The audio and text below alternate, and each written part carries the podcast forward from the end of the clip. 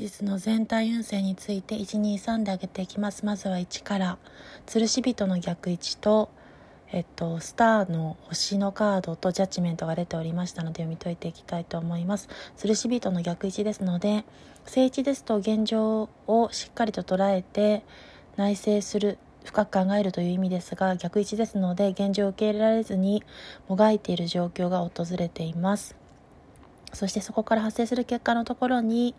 スターのカードが出ておりますので現状を受け入れられずにもがいている状況にありますがそこをしっかりと自分に向き合って深く考えていくことで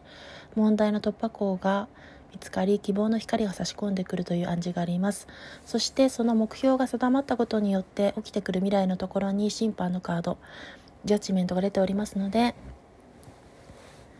自分のターニングポイント分岐点に入っていきそこからチャンスの波に乗ってチャンスをつかんでいけるという暗示でした。